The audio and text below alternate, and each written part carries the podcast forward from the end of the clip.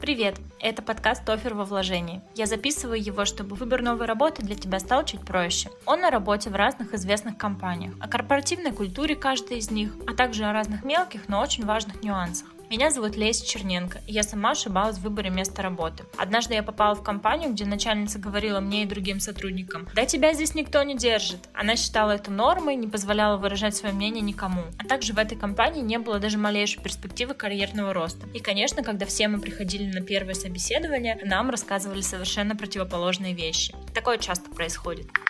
Я уволилась через пару месяцев, но я сделала выводы и теперь выбираю работу только по душе.